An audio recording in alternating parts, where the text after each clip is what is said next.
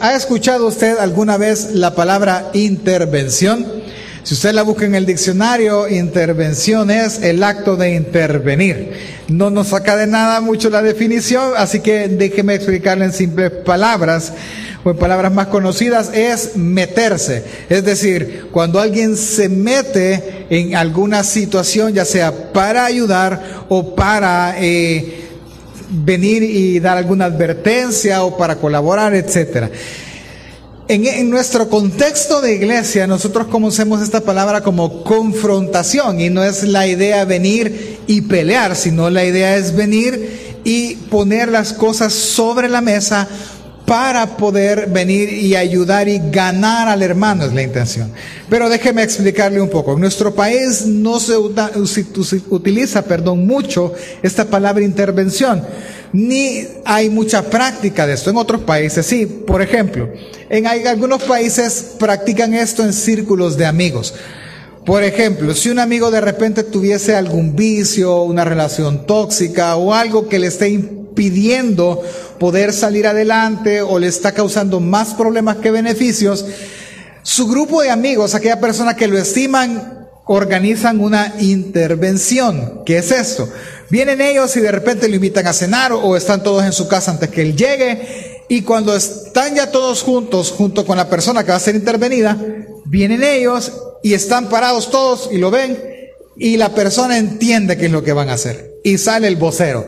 Bueno, estamos aquí porque queremos hacerte una intervención. ¿Qué es? Te queremos decir que tu relación, este vicio, esta situación no es de beneficio para ti. Así que debiésemos, debieras tú cambiar esto, lo otro, hacer aquí, hacer allá. Y lo que están haciendo es aconsejándole. Ellos intervinieron para aconsejarle el cambiar su forma de vida por decirles algo. Eso es una intervención. Lo que vamos a aprender nosotros en el relato es que para Dios no hay casualidades, o una cualidad de Dios, mejor dicho, es que Él interviene. Si Él llega en el momento correcto, en el momento justo, y Él mete su mano en ayuda o en amonestación independientemente del caso. Así que lo que vamos a aprender es a tener conciencia de que Dios es capaz de intervenir en nuestra vida. Es, no importa si nosotros tenemos un mérito para que Él lo haga o carezcamos de ellos. Necesitamos de Él. Así que lo que hemos de hacer es clamar y adorar para que Dios intervenga y Él puede entrar en nuestra vida y arreglar lo que tenga que arreglar. Para eso nos vamos a estudiar el libro de jueces. Usted está en el capítulo 5. Déjeme darle un poco el panorama general de cómo es los jueces para lograr entender qué es lo que está pasando. Los jueces tienen dos líneas en el que el libro se mueve. Sí, es un libro histórico, pero ¿qué es lo que está pasando? Acaba de terminar la conquista. Israel está dentro de la tierra prometida. La tierra prometida fue repartida, pero han quedado ciertas ciudades aún en medio del pueblo de Israel que tienen que ser vencidas y expulsadas.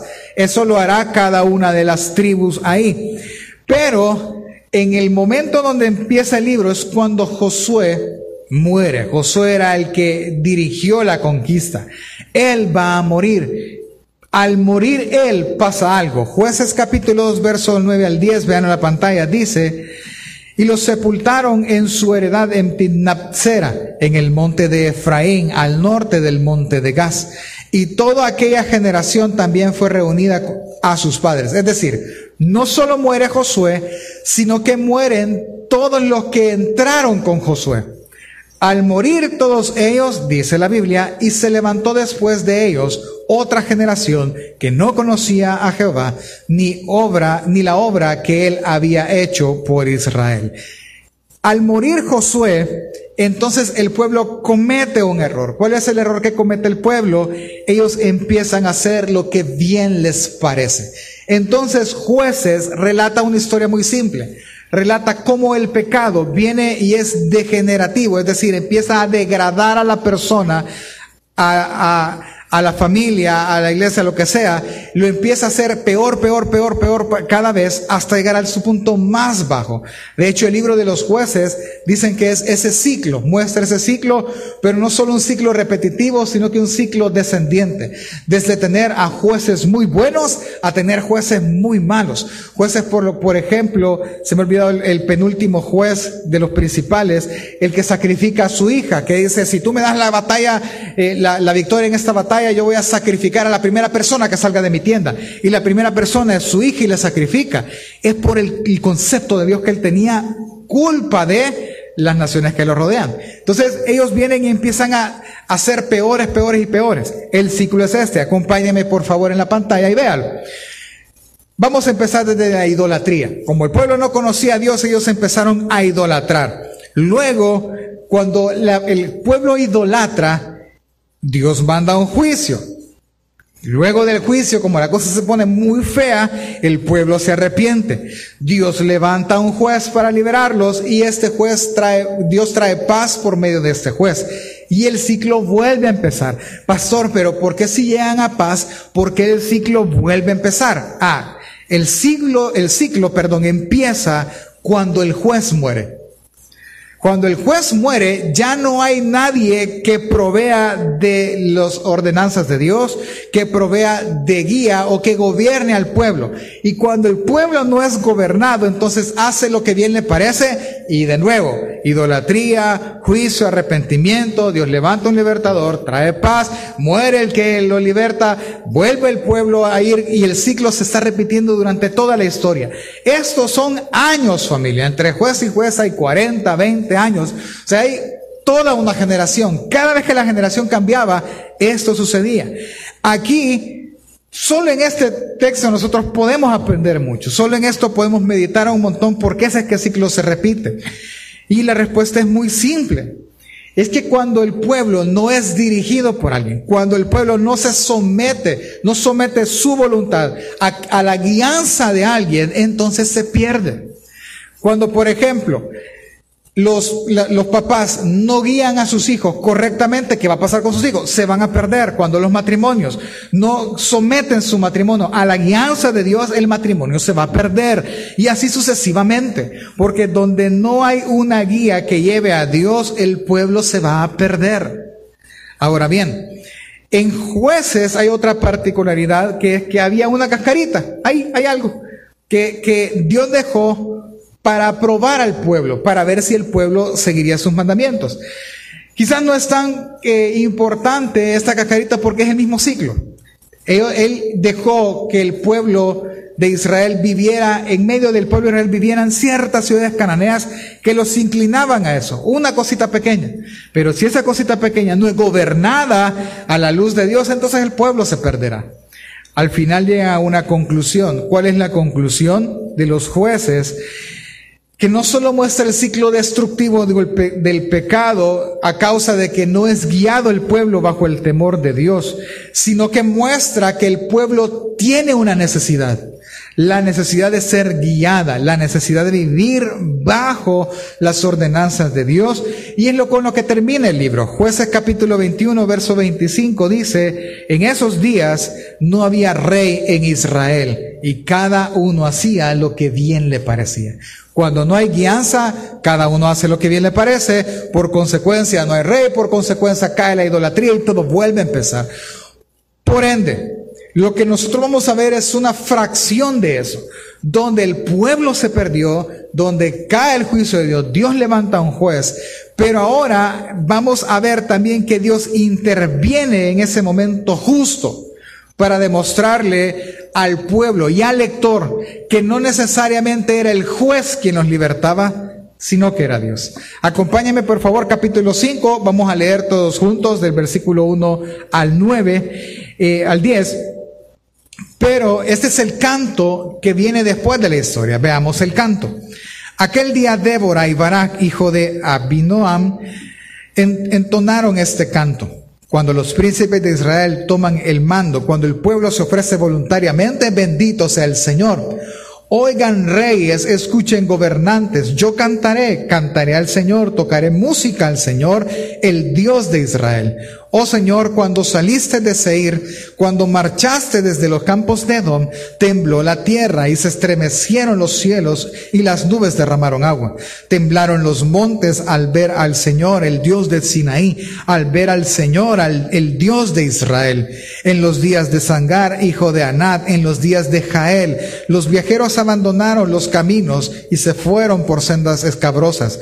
Los guerreros de Israel desaparecieron, desaparecieron hasta que yo me levanté, yo, Débora, me levanté como una madre en Israel.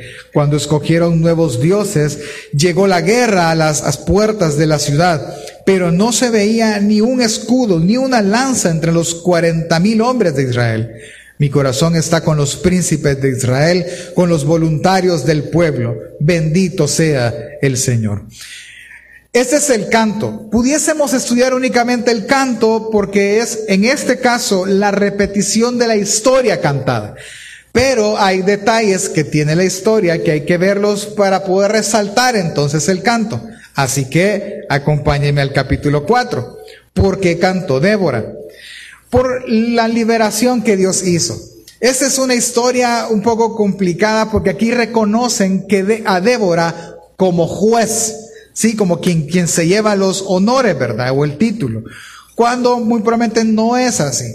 Acompáñeme, por favor, vamos a leer. Jueces 4.1. Cuando murió Ahod, que era el juez anterior.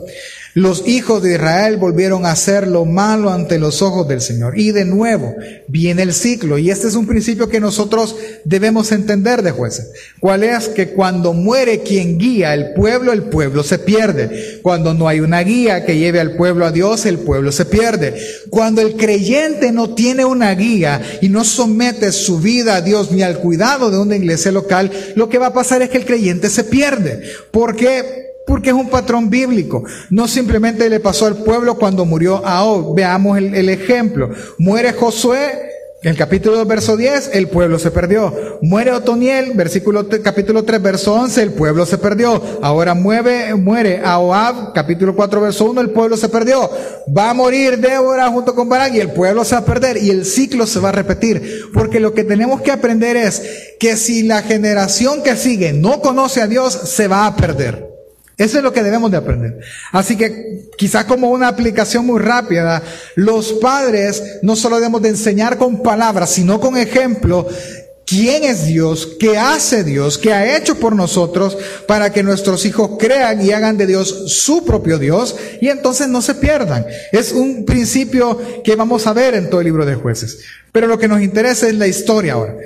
El pueblo hace lo que no le conviene, empieza a idolatrar, empieza a hacer lo abominable a Dios. Y entonces Dios mueve a Débora. ¿Quién es Débora? Débora es una profetisa. Y présteme atención, le voy a explicar. El papel del profeta o la profetisa en este caso es simplemente transmitir las palabras de Dios. Si lo queremos ver así es como quien da los recados no agrega, no, no quita, simplemente Dios dijo, di tal cosa y ella dice, Dios dice tal cosa. Ese es el papel de los profetas. Pero el pueblo buscaba a los profetas por su nivel de sabiduría, obviamente, y de relación con Dios, obviamente por obra del Espíritu, para poder de, eh, hacer justicia en ciertos casos, por decirle algo. De repente vienen dos hermanos, mira, no nos ponemos de acuerdo en ese asunto, dinos tú qué hacer. Ah, usted debe de hacer esto y esto. Y ese acto de venir y juzgar entre dos personas es lo que hacían los jueces. Entonces a ella, por eso en algunas versiones se traduce como que su papel era ser juez. No, no era ese papel. Simplemente estaba guiando en los problemas normales al pueblo, aquellos que querían, no a toda la nación. Ella se sentaba en una palmera y ahí los que querían llegaban. Los que no querían pues no llegaban y seguían sus vidas como, como ellos quisieran. Ese era su papel. Entonces, cuando vienen los hijos de Israel y se pierden, Dios los entrega en manos de un rey Javín, que es un título, más que un rey, como decir un faraón y ellos son oprimidos por 20 años. Les va mal. A los 20 años ellos claman a Dios para que Dios intervenga, es decir, para que Dios haga algo en medio de ellos. Es entonces que Dios habla a la profetisa, a Débora, y da una instrucción. Versículo 6 al 8. Dice, y ella mandó a llamar a Barak, hijo de Abinoam, de Sedes de Neftalí, y le dijo, esto ha ordenado el Señor, Dios de Israel. Ve, marcha al monte Tabor y lleva contigo a diez mil hombres de los hijos de Neftalí y de los hijos de Zabulón.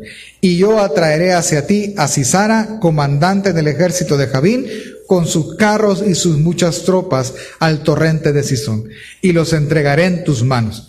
Le respondió Barak, si tú vas conmigo, yo iré, pero si no vas conmigo, no iré.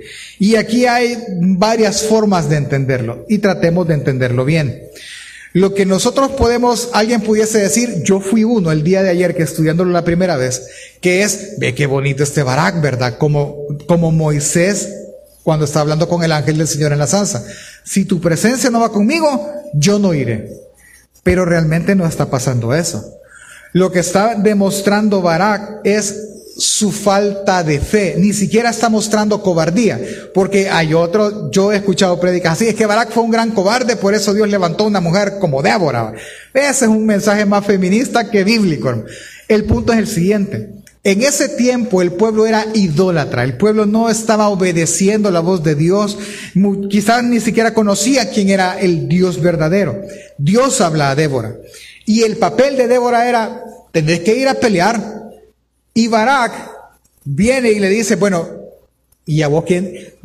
Vos por ser mujer, ¿por qué me tenés que dar órdenes a mí? Es que Dios me dijo, pues no te creo. Así que si no vas vos, yo tampoco voy.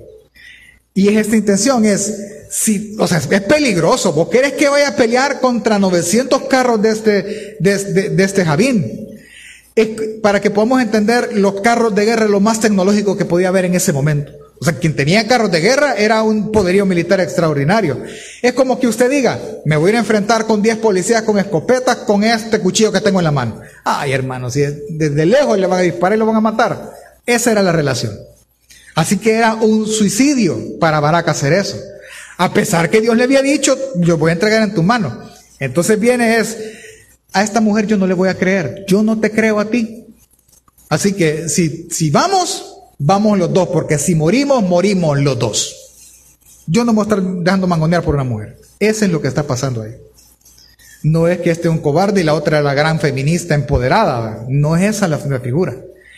Viene ahora, ¿por qué pastor está tan seguro de esto? Ah, por lo que dice el versículo 9. Léalo conmigo. Y ella dijo, ciertamente iré contigo. Sin embargo, el honor no será tuyo. Vean, cuando salían a la guerra, el honor es el del capitán, ¿verdad? Por ejemplo, cuando salía David a la guerra, ¿qué cantaban? David mató a, eh, Saúl mató a mil y David mató a sus. ¿Por qué daban más honor a David que a Saúl? Ah, porque quien iba con la espada delante era David. Saúl, ¿dónde estaba? Sentado, esperando que David mochara medio mundo. Ya estuvo, va, sí, marchemos triunfantes. Pero la gente reconocía quién era el que peleaba más. Entonces, en este caso, el pueblo debía de reconocer a Barak como el líder de la rebelión, pero no es así. Débora viene y le dice, ciertamente iré contigo. Sin embargo, el honor no será tuyo en la jornada a la que vas a emprender, porque el Señor venderá a Cisará en manos de una mujer. Entonces Débora se levantó y fue con Barak a Cedes. Véame otra vez. El problema es el siguiente. Nosotros lo vamos a leer en el canto, pero por eso es bueno leer la historia. Aparentemente los hombres no querían ir a pelear. ¿Para qué vamos a ir a pelear si nos van a vencer? No, no peleemos, vamos a morir y derramar sangre por gusto. Así que no vamos a, no vamos a ir. Nos falta fe si quieren verlo así. No tenemos fe, nos van a matar. Ah, pues para que vean que esto real viene de Dios, la profetiza va a ir con ustedes. Sí, porque es palabra de Dios, así que vamos a ganar, Dios lo va a entregar. Y para que todavía vean más aún la desgracia de hombre que son todos ustedes, vamos a ganar por mano de una mujer y no de un hombre. Ahora me voy a detener, no es el menosprecio de la mujer, sino que la mujer no era quien batallaba, ¿sí? No, no vemos en la Biblia mujeres que iban con las espadas, duro. No era su papel, era papel del hombre. El hombre es el que debía de proteger a todo el pueblo de Israel, a sus familias por ende, pero en este caso no habían hombres. Dejaron sus espadas, dejaron las lanzas, ¿no? ¿Qué tuvo que hacer Dios? Pues los voy a avergonzar de tal manera. Y van a ver que yo voy a intervenir de tal manera que una mujer va a matar y va a ser quien se lleve todo el honor y la victoria de la pelea. Y es así. Se van a la guerra. Cuando van a la guerra, Dios empieza a obrar. No lo dice la historia, usted lo puede leer en su casa, lo dice el canto. ¿Qué es lo que pasó? Viene, acuérdense que no están peleando en, duela, ¿verdad? O en asfalto, están peleando en, tierra. Y Dios hace llover. Al hacer llover, por, al, estar sobre tierra, hacer llover y empezar a caminar y a luchar sobre eso, lo que se va a hacer el lodo. Y va a ser difícil caminar, difícil para un caballo, más difícil para un carro de guerra. Entonces los carros ya son por gusto. Dios hace llover, los carros ya no hacen su función y entonces Israel viene y los mata. Prácticamente les dice, te lo voy a dejar quietos para que solo les dejen con la espada tranquilo. Y eso pasa. ¿Por qué está tan seguro? Porque si usted lo lee en su casa, cuando eso pasa, Cisara, perdón, que es el, el, el, general, se baja de su carro y empieza a correr. Y tras de él va Barak y lo empieza a seguir. Cuando Cisara llega a una aldea, él se esconde en la casa de una mujer llamada Jael. ¿Sí? Entra y se queda así, lo reconoce porque había cierta alianza entre esa aldea y, el, rey Javín, y lo reconoce y le dice, ¿qué pasó? Aquí vengo huyendo, dame agua, le dice. ¿Ok? Viene ella y le da leche, que es como más exclusivo. Le dio la leche y dice él, me voy a quedar aquí acostado. Si alguien viene y pregunta por mí, le dices que no me has visto, que no, que no estoy aquí. Vaya, perfecto. Viene ella, hace lo que le dice eh, este Cisari, pero ella viene y agarra una estaca y un martillo. La pregunta sería, pastor, ¿y por qué una mujer va a tener una estaca y un martillo? Porque, irónicamente, llamémoslo así o casualmente, quienes levantaban las tiendas sus casas eran las mujeres. ¿Sí? Llegamos, aquí nos vamos a quedar. Mujer, levantar la tienda. Y las mujeres empezaban a levantar la tienda donde dormían. ¿Qué, competencia vienen y desarrollan en eso? El agarrar las estacas y poner la otra. Vaya bicho, levántenme, ayúdenme a levantarla. De ahí toma sentido aquel proverbio que la mujer sabia que hace, edifica su casa. E, esa, levanta esa tienda, ¿sí? Ahora bien, Viene esta mujer, movida obviamente por Dios, ve a este Cisara dormido. Hermano, tenía que haber sido para levantar una tienda o una estaca muy gruesa de madera o una estaca muy gruesa de metal. No sabemos, ustedes lo que saben es que para que una estaca entre en la tierra o es muy filuda y muy pesada y el martillo no es de hule, tiene que ser lo suficientemente pesado para que cuando dé el golpe clavarse en la tierra, ¿ok? Pues esta mujer agarra la estaca, el fulano está acostado, dormido, le ponen la estaca en la sien y lo mata. Piense que no es una aguja, ¿verdad? La que está metiendo en la sien de la cabeza del hombre. Es una estaca, hermano. Cuando le es una estaca y si usted lee, de un golpe la estaca atravesó la sien y quedó clavada en la tierra. Literalmente le destrozó la cabeza de un solo golpe. Lo dejó ahí, siguió, y la historia termina así. Versículo 22. Barak lo venía siguiendo, y he aquí, cuando Barak perseguía a Cisara, Jael salió a su encuentro y le dijo, ven, te mostraré al hombre que buscas. Y entró con ella, y aquí Cisara yacía muerto con la estaca en la sien. Y termina el relato. Así sometió Dios en aquel día a Javín, rey de Canaán, delante de los hijos de Israel. Y la mano de los hijos de Israel se hizo más y más dura sobre Javín, rey de Canaán, hasta que lo destruyeron. Entonces, cuando esto termina, Débora canta. Pero lo que tenemos que notar es que él no dice, así fue por mano de Barak. No dice eso. Ah, así sometió Dios por manos de Débora. No dice eso. Ni siquiera dice por manos de Jael. Dice así sometió Dios. Por medio de una mujer, Dios hizo pedazos en la cabeza del general y libró a Israel. Él intervino de esa manera. Al ver todo el cuadro, entonces Débora canta y empieza a expresar lo grande de la intervención de Dios, porque él conoce, ella conoce y expresa la gloria de Dios y su credo ahora, porque ganó algo que ella no conocía de Dios. El que, que Dios es tan soberano para intervenir de la manera que menos lo espera una persona. Vea el canto ahora y hoy va a tener más sentido. Capítulo 5. Dice, aquel día Débora y Barak, hijo de Abinoam, cantaron este canto. Aunque aparezca Barak ahí, al verlo y por el tema literario, quien canta es Débora. No es el punto, veamos el canto. Versículo 2. Cuando los príncipes de Israel toman el mando, cuando el pueblo se ofrece voluntariamente, bendito sea el Señor. ¿Por qué? Ah, porque ellos no querían ir. Leamos toda la, primera parte y entendamos. ¿Por qué bendito el Señor? Versículo 3. Oíd reyes, escuchad gobernantes, yo cantaré, cantaré al Señor, tocaré, mi, tocaré música al Señor, el Dios de Israel. Oh Señor, cuando saliste de Seir, cuando marchaste desde los campos de Edom, tembló la tierra y se estremecieron los cielos. Vea, las nubes derramaron agua, temblaron las montañas al ver al Señor, el Dios del Sinaí, al ver al Señor, el Dios de Israel. En los primeros cinco textos, si usted lo quiere ver como una introducción, ella hace ver que si el ejército fue destruido, no fue destruido por Barak, no fue destruido por Débora, mucho menos por Jael, fue destruido por la intervención de Dios. Cuando Él salió, se estremecieron las tierras, temblaron los montes, pero lo principal es que llovió e inmovilizó al ejército y entonces pudieron matarle. Pero sin esa intervención de Dios no hubiese podido salir. Pero ¿por qué tuvo que intervenir Dios? Versículos 6 al 8.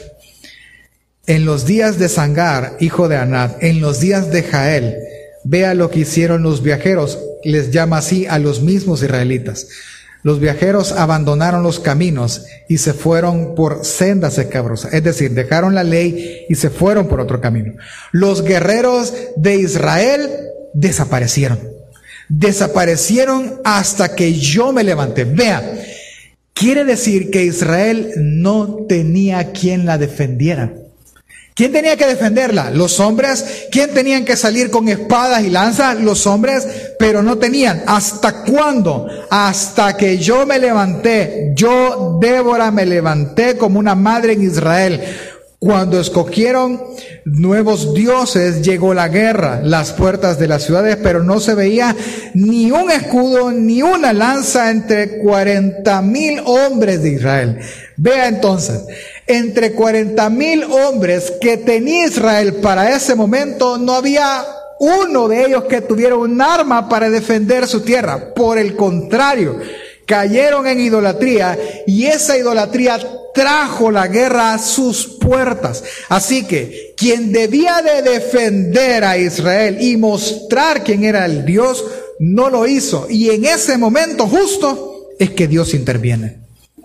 Y él con su poder lo hace, es lo que, es lo que Débora está exaltando. Cuando estos debieron cuidarnos, Dios saltó y Dios intervino, Él hizo, primero, que se levantaran diez mil hombres a pelear. Segundo, que diez mil hombres pudieran matar a todo un ejército cuando Él detuvo sus carros. Tercero, el que el hombre que dirigía fue muerto, no por los guerreros, fue muerto por una mujer. Y entonces termina el canto así. Versículo 24 al 26. Bendita entre las mujeres es Jael mujer de, e, mujer de bendita entre las mujeres de la tienda.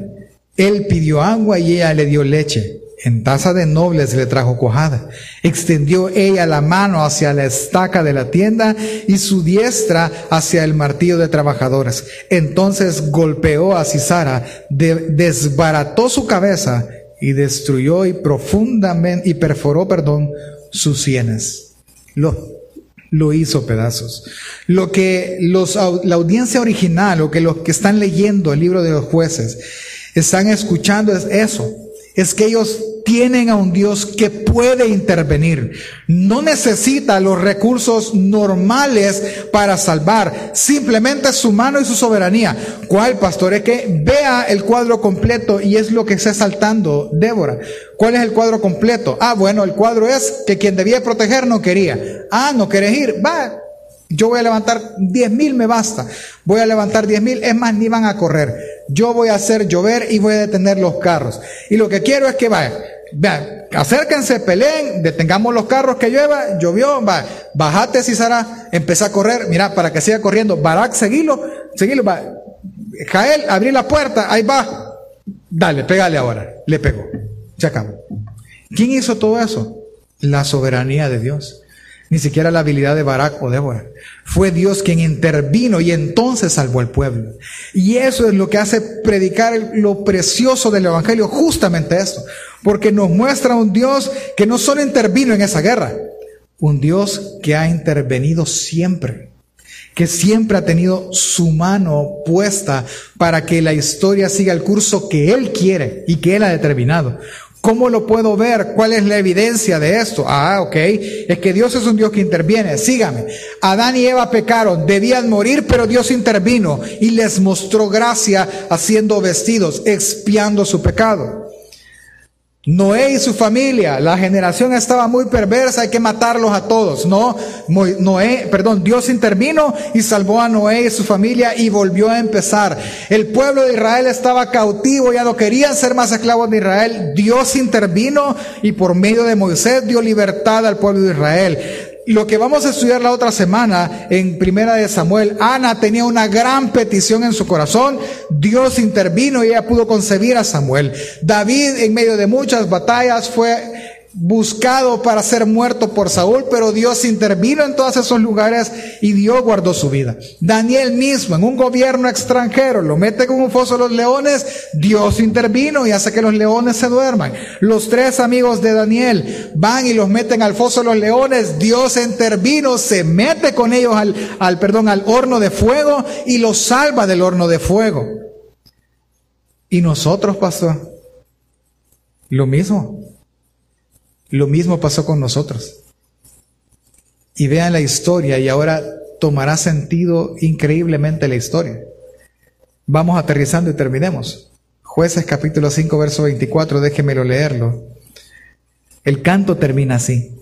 Bendita entre las mujeres es Jael, mujer de Eberseneo, bendita sea entre las mujeres de la tienda. Débora está hablando algo que ni ella entiende porque lo está cantando. Pero ella está anunciando algo impresionante. Vea la frase, bendita entre las mujeres es Jael. ¿Dónde más escuchó este canto usted?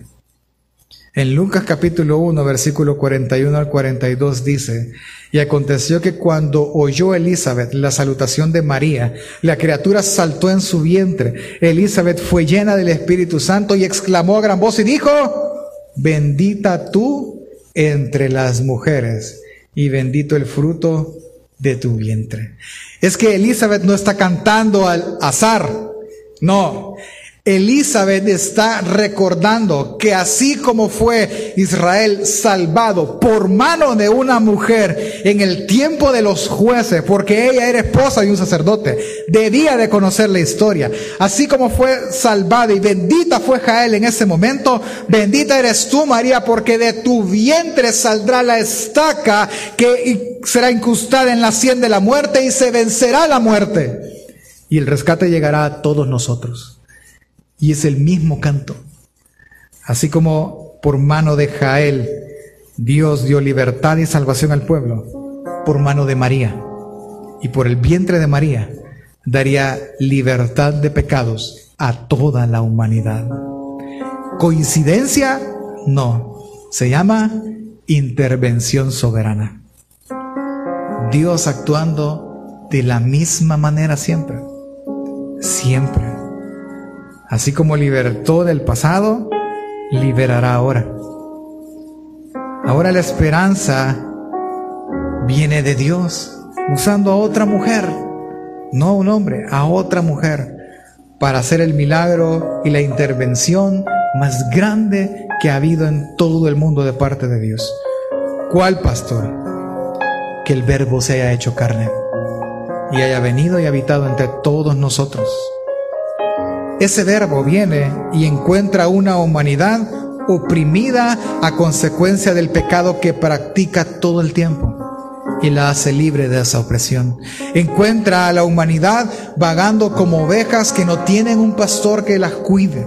Encuentra a la humanidad que no tiene un Dios ni una esperanza en donde poner su corazón. Pero en ese instrumento que fue María, vino el Dios encarnado, vino la luz de este mundo. Y a los que estaban en sombra de muerte, luz les resplandeció. A los que no tenían quien los cuide, Él vino y promete ser el pastor de ellos. Y el buen pastor su vida da por las ovejas. Él promete ser el Dios y la esperanza de aquellos que no tienen ninguna. Él viene y promete ser el Dios que interviene soberanamente cuando le es llamado. Por lo que puedo concluir diciendo, hermano, que necesitamos que Él intervenga entonces en nuestras vidas. Como lo hizo con los discípulos.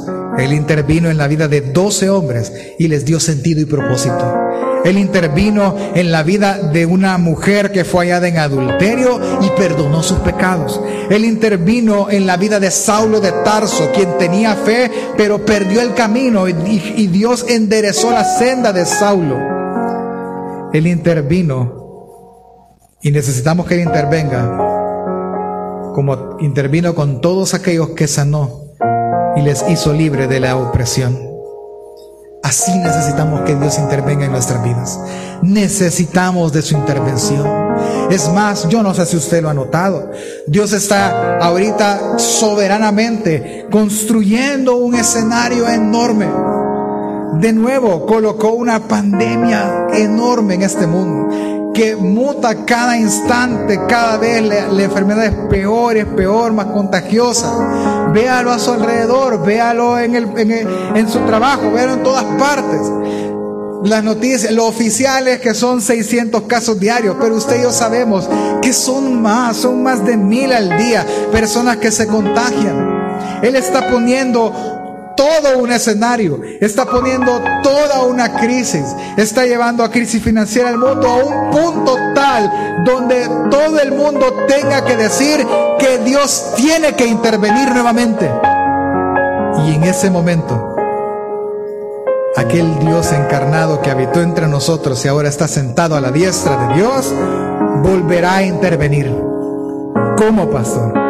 Él volverá. Él regresará y Él gobernará justamente sobre esta tierra. Así que Débora no solo canta exaltando la intervención divina de parte de Dios, Débora canta anunciando el Evangelio, diciendo que un día Dios volverá a intervenir. Un día Dios ordenará, sanará, dará libertad de la opresión del pecado y todo será para la gloria del Dios Padre. Eso anuncia Débora. Por lo tanto, hermano, la buena noticia es, seamos conscientes, Dios es capaz de intervenir nuestras vidas, sin importar mérito o la falta de Él.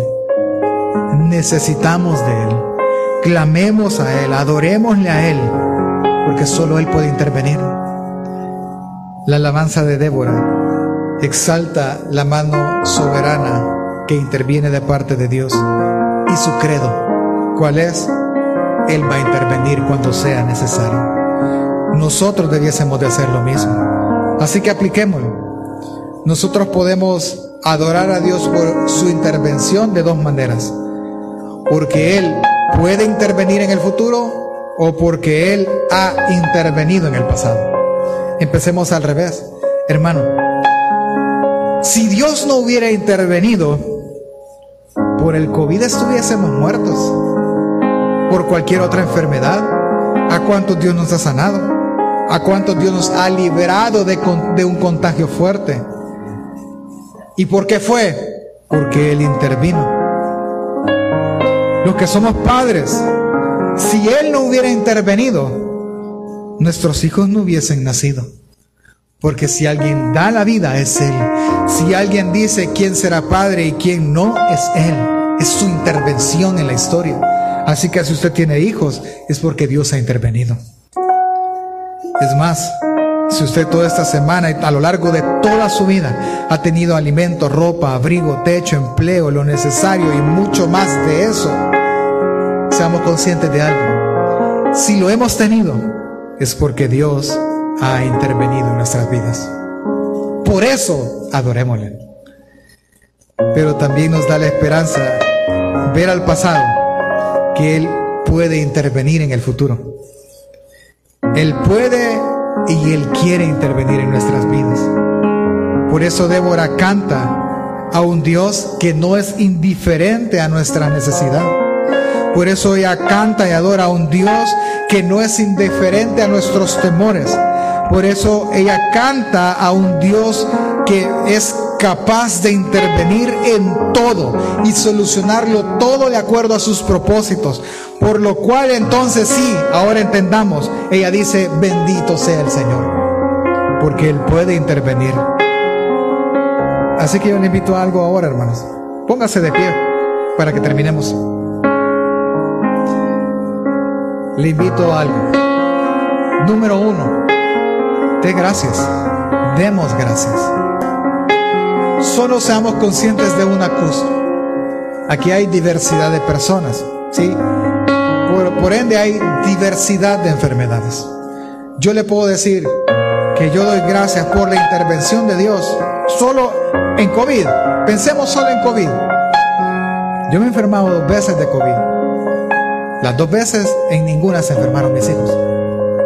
La segunda vez se enfermó mi esposa y ya embarazada. No podía darle medicamentos de COVID. Así que a pura acetaminofén. Sufrió toda la semana, pero nunca fue hospitalizada. Y nunca el bebé sufrió. Le puedo dar gracias a Dios por eso. Le puedo dar gracias a Dios porque en esta nueva, en esta nueva vuelta que vamos a hacer, he estado en medio de tanta gente enferma. Y no me he enfermado yo ahora. Porque no ha sido mi mano, ha sido su intervención. Piensen usted, si se ha enfermado, yo aquí lo veo, pastor, pero tengo secuelas, yo me voy de lado por rato, pero usted está parado acá, usted está con vida aún. Probablemente fue a un hospital, probablemente no. ¿Por qué no fue o por qué, por qué sobrevivió? Porque Él intervino, porque su hora no ha llegado porque aún tiene usted mucho que hacer sobre este mundo. Entiéndame familia, Dios es tan soberano, es, interviene tan poderosamente que piense cuántas veces usted tuvo que haber muerto, cuántas veces usted pudo decir, al diablo todo esta fe y yo me voy a regresar al mundo y voy a hacer lo que bien me parezca. ¿Por qué no lo ha hecho? ¿Por qué no se ha perdido y lanzado a su pecado, a mi pecado? Porque Él intervino. Porque algo tenemos que hacer aún. Porque hay personas a las que debemos servir aún. Hay personas a las que se le debe de predicar aún. Por eso, simplemente por ese hecho, deberíamos de dar gracias. Y si necesita usted que Él intervenga, pues dígaselo. Señor, yo te ruego algo. Yo te pido que intervenga en mi vida. Entra y sin permiso, ordena y cambia lo que tengas que cambiar. Oremos, hermanos.